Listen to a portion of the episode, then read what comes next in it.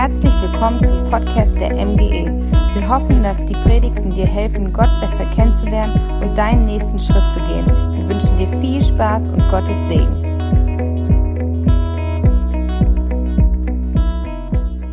Hi, ich bin nicht nur Pastor in dieser Kirche, sondern auch ein Meister Prokrastinator. Ich bin unglaublich gut darin, Dinge aufzuschieben und immer wieder Argumente zu finden, warum ich meine To-Dos und meine Aufgaben nicht heute machen kann, sondern erst in der Zukunft bewältigen kann. Und ich glaube, da geht es vielen von uns gleich. Die eine oder andere Sache ist so unangenehm oder so unpassend, dass wir sie am liebsten auf morgen vertagen. Ein Beispiel in meinem Leben war die Steuererklärung 2020. Ich habe die Steuererklärung im Januar auf meine To-Do-Liste gesetzt und habe mir gesagt, 2020 wird mein Jahr. Steuererklärung und ich, du und ich, Baby, wir werden dieses Jahr gemeinsam rocken. Ähm, dieses Jahr werde ich dich pünktlich abgeben und keinen Stress mit dir haben. Und so habe ich mich 2020 im Januar das erste Mal hingesetzt und mir einen Plan geschrieben, wie ich die Steuererklärung im Jahr 2020 rocken kann. Naja, man muss allerdings sagen, 2020 war ein turbulentes Jahr für mich und meine Frau.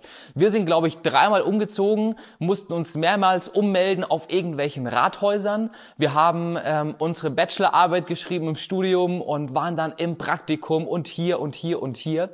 Und jede Woche wurde ich pünktlich am Mittwoch erinnert, von meiner To-Do-App auf dem Handy und auf dem Laptop, dass die Steuererklärung auf mich wartet. Und Woche für Woche habe ich neue Argumente gefunden, warum ich die Steuererklärung leider diese Woche nicht machen kann. Erstens mal war da der Umzug. Ich hatte keine Ahnung, was das Finanzamt bei einem Umzug macht und wie ich an meine neue Steuernummer rankomme. Dann bin ich ähm, Kleinunternehmer und habe ein kleines Gewerbe nebenher laufen, ähm, mit dem ich anderen Menschen Grafik und Mediendienstleistungen anbiete. Und das musste in meinem alten Wohnsitz abgemeldet werden und theoretisch im neuen Wohnsitz wieder angemeldet. Und dann gab es auf der Homepage des Finanzamtes meines alten Wohnsitzes das PDF nicht zum Runterladen. Und somit wurde die Gewerbe um und Anmeldung und Abmeldung Woche für Woche verschoben, sodass ich mich auf einmal im Juli wiederfand. Wer selber die Steuererklärung schon mal gemacht hat, der weiß, 31. Juli des Folgejahres ist immer der Stichtag für die Steuererklärung, bei der sie abzugeben ist. Naja, ich habe mich am 31. Juli 2020 an die Steuererklärung 2019 gesetzt, ähm, mehrere Minuten und Stunden da rein investiert und habe sie dann pünktlich zum 1.8. um 20 Uhr 18 ähm, abgeschickt und sie beim Finanzamt hier in Peine eingereicht. Das Finanzamt war gut zu mir, sie waren gnädig, hatten Nachsicht ähm, mit meinem Drang, die Steuererklärung immer wieder zu verschieben ähm, und haben sie trotzdem noch angenommen, ohne irgendwelche Gebühren zu verlangen. Naja, wie gesagt, ich bin gut darin, Dinge zu verschieben.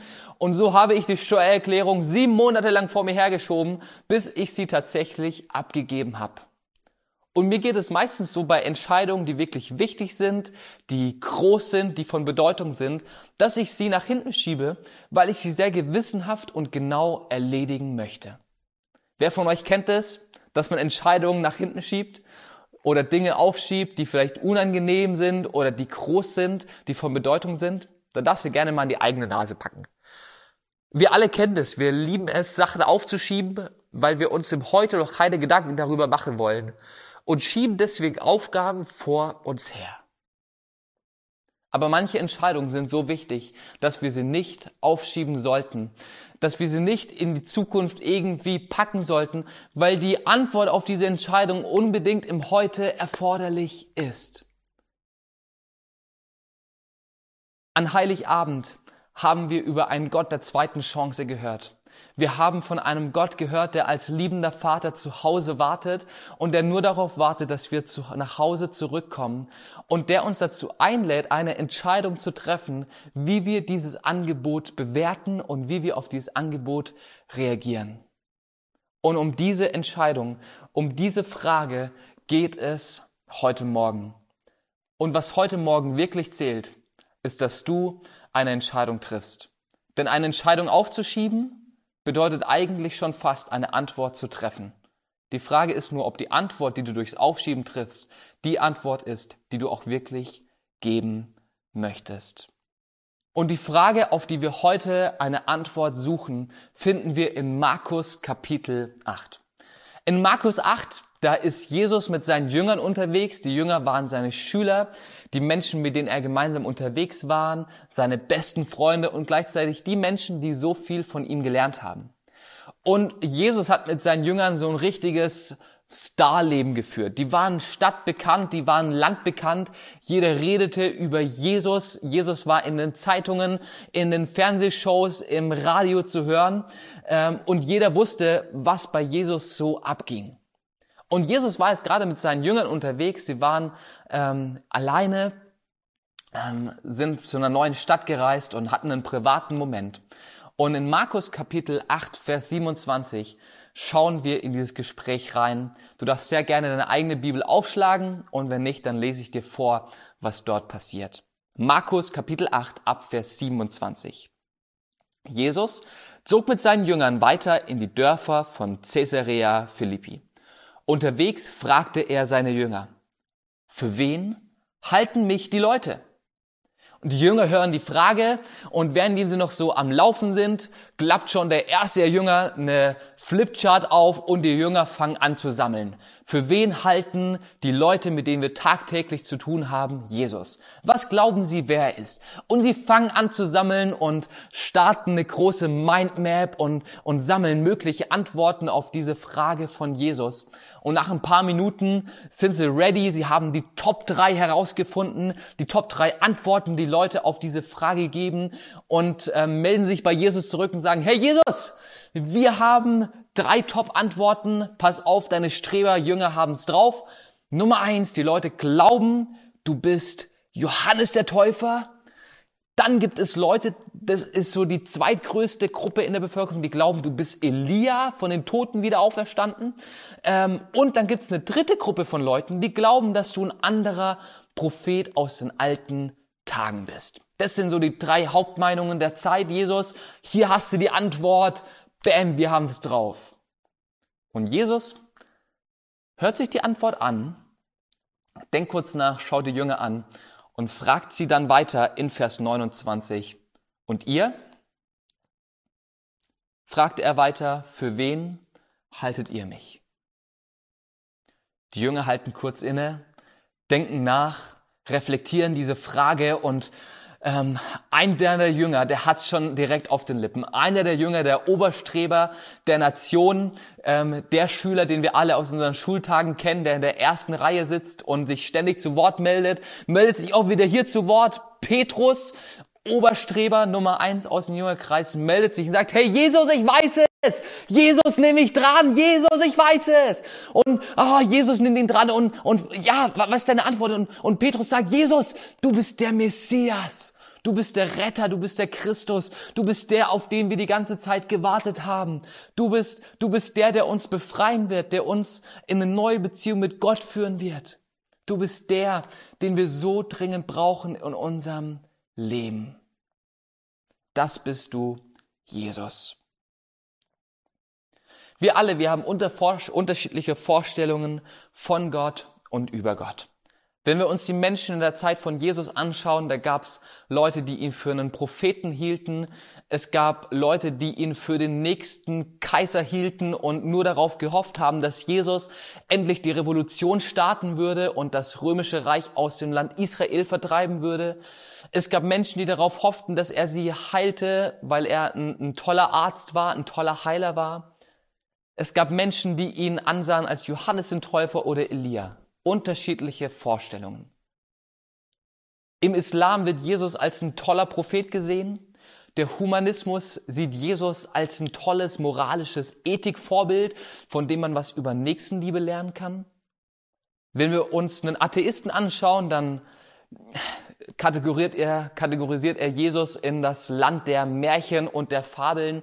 Und wenn wir einen Agnostiker fragen, was seine Vorstellung von Jesus oder von Gott ist, dann findet er darauf vielleicht Antworten wie, naja, ich weiß nicht, ob es einen Gott gibt und vielleicht gab es Jesus und vielleicht war Jesus auch Gott, vielleicht war Jesus nur Mensch, vielleicht war er ein Märchen.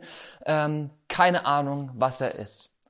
Aber wenn wir ehrlich zueinander sind, dann glaube ich, hat jeder von uns eine bestimmte Vorstellung von dem, wie Gott ist oder wie, wie das übernatürliche Wesen ist, das diese Welt hier kontrolliert und in seinen Händen hält. Und auch ich hatte jahrelang eine Vorstellung von Gott, hatte jahrelang eine bestimmte Meinung, wie Gott ist, was sein Charakter ist, wie seine Persönlichkeit definiert ist. Und meine Vorstellung von Gott sah ganz lange so aus, dass ich mir Gott als einen Torwächter des Himmels vorgestellt habe der am Himmelstor sitzt und kontrolliert, ob auch jeder sein Eintrittsticket mit am Start hat. Ähm, denn nur wer das Ticket hat, kann auch nachher in den Himmel kommen. Und ich habe mir Gott als so ein Ticketkontrolleur vorgestellt, der immer mal wieder ins Leben reinschneit und kontrolliert, ob man auch gezahlt hat und ob alles rechtens läuft. Ähm, und so habe ich mir Gott vorgestellt und hatte dieses Bild eines Kontrolleurs im Kopf, was dazu führte, dass ich ganz, ganz oft panisch von der Schule nach Hause gekommen bin, um zu checken, ob alle meine Familienleute noch zu Hause sind, weil ich immer Angst hatte, dass alle anderen in den Himmel kommen und ich es verpasst habe, weil ich vergessen habe, mein Ticket einzulösen. Und ganz oft habe ich dann gebetet, hey Jesus, ich bete darum, dass du meine Schuld vergibst. Bitte vergebe mir, dass ich meine Mama letzte Woche angelogen habe und aus dem Keller die Süßigkeiten geklaut habe. Bitte vergib mir, ich will unbedingt in den Himmel kommen. Lass mich rein, lass mich rein, lass mich rein. Ich will rein zu dir, ich will rein in den Himmel, ich will nicht in die Hölle kommen. Und das war ganz lange das Bild, wie ich Gott gesehen habe und wie gleichzeitig auch meine Beziehung zu Gott geprägt wurde. Ich durfte allerdings erleben, wie dieses Bild verwandelt wurde und wie dieses Bild neu geprägt wurde dadurch, dass ich eine echte Beziehung zu Gott angefangen habe und in dieser Beziehung ihn kennenlernen durfte. Und das ist das Gleiche, was sich Gott auch für dich wünscht. Er wünscht sich eine Beziehung zu dir, in der er sich vorstellen kann als der, der er ist.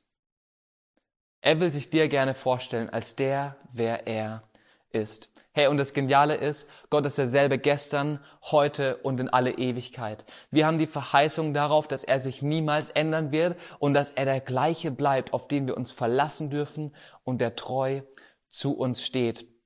Und ich will dich an diesem Morgen herausfordern und vor allem einladen, dass du auf diese Beziehungsanfrage Gottes einwilligst und anfängst herauszufinden, wer er ist um eine Antwort auf die Frage geben zu können, wer bin ich für dich? Denn ich glaube, das ist eine Entscheidung, die wir nicht aufschieben dürfen. Das Finden der Antwort auf diese Frage sollten wir nicht aufschieben, weil es eine elementar wichtige Frage in unserem Leben ist. Die Frage bzw. die Antwort, die wir auf diese Frage geben, ist lebensentscheidend für dich und für mich und hat die Kraft und die Power, nicht nur unser Leben jetzt auf dieser Erde zu beeinflussen und zu prägen und zu verändern, sondern auch unser Leben danach. Gott lädt dich ein in eine Beziehung, in der du herausfindest, wer er ist. Im 17. Jahrhundert hat ein weltberühmter Wissenschaftler, nämlich Blaise Pascal, die sogenannte Gotteswette ins Leben gerufen. Blaise Pascal ist ein hervorragender Wissenschaftler und Vordenker seiner Zeit gewesen. Er war auf den Gebieten der Mathematik und Physik unterwegs und hat die Wahrscheinlichkeitsrechnung ähm, mitbegründet und ins Leben gerufen, die wir alle in der Schule lernen dürfen. Und Blaise Pascal stellte folgende Wette auf, nachdem er diesem Gott begegnet war. Und er sagte folgendes. Die Wahrscheinlichkeit, dass es Gott gibt, beziehungsweise dass es ihn nicht gibt, beträgt 50 Prozent zu 50 Prozent. Entweder gibt es ihn oder es gibt ihn nicht. Wenn wir darauf wetten, ob es ihn gibt oder ob es ihn nicht gibt, gibt es unterschiedliche Wahrscheinlichkeitswege, die wir gehen können, unterschiedliche Ausgänge. Und Blaise Pascal ist die unterschiedlichen Faktoren, die unterschiedlichen Antworten durchgegangen und ist auf vier verschiedene Wege gekommen, die passieren können, wenn wir uns auf diese Gotteswette einlassen. Und diese vier Wege sind folgende. Nummer eins, du gehst die Wette ein und glaubst an Gott. Am Ende stellt sich allerdings heraus, dass es ihn nicht gibt. Dann hast du zwar nichts gewonnen, aber auch nichts verloren, weil es ihn nicht gibt und am Ende deines Lebens einfach alles vorbei ist. Weg Nummer zwei ist folgender. Du glaubst nicht an Gott und am Ende stellt sich raus, er existiert auch nicht. Genau wie bei der ersten Möglichkeit.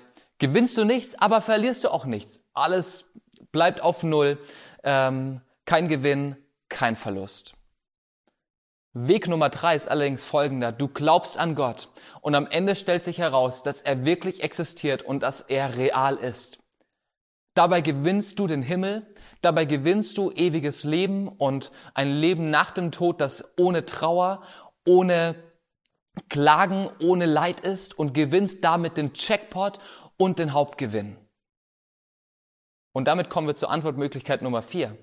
Du glaubst nicht an Gott und er existiert was bedeuten würde, dass du nichts gewinnst, aber gleichzeitig alles verlierst, weil das bedeutet, dass du in ewiger Abgeschiedenheit von Gott leben wirst, in, in ewiger Trennung zu Gott, in ewiger Trennung von allem Guten. Und ich will dich einladen zu dieser Wette. Ich will dich einladen zu dieser Wette, die Blaise Pascal im 17. Jahrhundert gestartet hat, mit dieser kleinen, aber bedeutenden Botschaft, Gott, wenn es dich gibt, dann zeig dich mir. Wenn es Gott wirklich gibt, dann kannst du nur gewinnen. Laut der Wette von Blaise Pascal. Und ich lade dich ein, es selber herauszufinden. Ich lade dich ein, selber auf diese Wette zu reagieren und diese Wette einzugehen. Und wie ich es gerade schon gesagt habe, eine Entscheidung darauf ist eine Entscheidung, die du nicht aufschieben solltest. Du solltest diese Entscheidung nicht ins Jahr 2022 oder 2030 packen, sondern heute nach einer Antwort suchen, wer Gott für dich ist. Wer ist Gott für dich? Hey, Gott lädt dich ein. Und er sagt, hey, ich will gerne dir zeigen, wer ich bin. Ich will mich gerne dir vorstellen. Ich will dir gerne begegnen und eine Beziehung zu dir starten. Und er lädt dich ein, auf diese Einladung zu reagieren. Und zweitens, Gott ehrt ehrliche Gebete und reagiert darauf. In Jeremia 29 die Verse 12 bis 14. Da sagt Gott Folgendes und ich möchte uns diese Verse kurz vorlesen. Wenn ihr dann zu mir ruft, wenn ihr kommt und zu mir betet, will ich euch hören. Wenn ihr mich sucht, werdet ihr mich finden. Ja, wenn ihr von ganzem Herzen nach mir fragt, werde ich mich von euch finden lassen, sprach Gott, der Herr. Hey, und ich lade dich ein, dass du anfängst, dieses Gebet zu sprechen. Gott, wenn es dich gibt, dann zeig dich mir, um herauszufinden, wer Gott wirklich ist und welches Bild von ihm wirklich real ist. Es gibt hier dieses geniale Buch von John und Dave Ferguson, Gott, wenn es dich gibt, dann zeig dich mir, die diese Frage super behandeln und dir dabei helfen wollen, herauszufinden, wer Gott wirklich ist und was die ganze Sache mit Jesus auf sich hat. Und wir würden es lieben, dir als Kirche dieses Buch hier zu schenken äh, und dir zuzuschicken. Du kannst uns gerne eine E-Mail schreiben an info.mgepeine.de und wir würden es lieben, dir dieses Buch zu geben, wenn du dich traust, diese Entscheidung dieses Jahr anzugehen und sie nicht aufzuschieben. Denn wir haben diese geniale Zusage, dass wenn wir Gott suchen, er sich auch finden lassen wird. Wir werden jetzt eine Zeit der Reflexion haben, zwei bis drei Minuten, in der du dich ganz einfach fragen kannst, wer ist Jesus für mich? Im Hintergrund wird ein bisschen Musik laufen und ich bete, dass du Gott in dieser Zeit begegnest ähm, und dich auf die Beziehung mit ihm einlässt.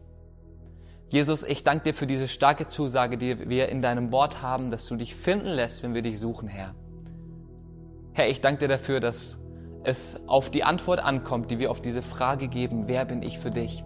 Herr, und ich bete darum, dass du jetzt in den unterschiedlichsten Wohnzimmern hier bist und Menschen begegnest und zu Menschen sprichst und Menschen, die begegnen und dadurch herausfinden, wer du wirklich bist. Amen.